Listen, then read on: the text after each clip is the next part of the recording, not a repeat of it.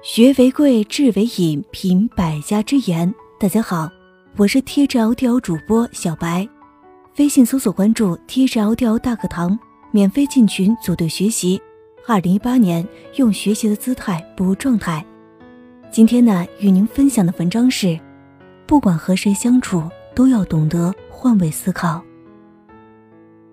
相处要懂得换位，想要得到就先付出。想要理解，就先包容；想要在乎，就先珍惜；想要尊重，就先看重。你考虑到别人的难处，人也会顾及你的面子。你在人需要时伸出援手，人也会记得把你周全。我们都不是彼此，考虑问题的角度是不一样的，思考方式也会存在异议。在和对方相处时，最难能可贵的是。懂得站在对方的立场，把对方的难处看在眼里，然后多去包容，表达善意。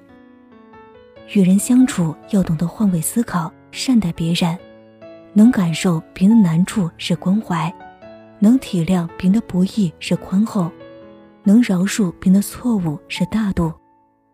人没有尽善尽美，事没有一帆风顺，是人都会有困难的时候。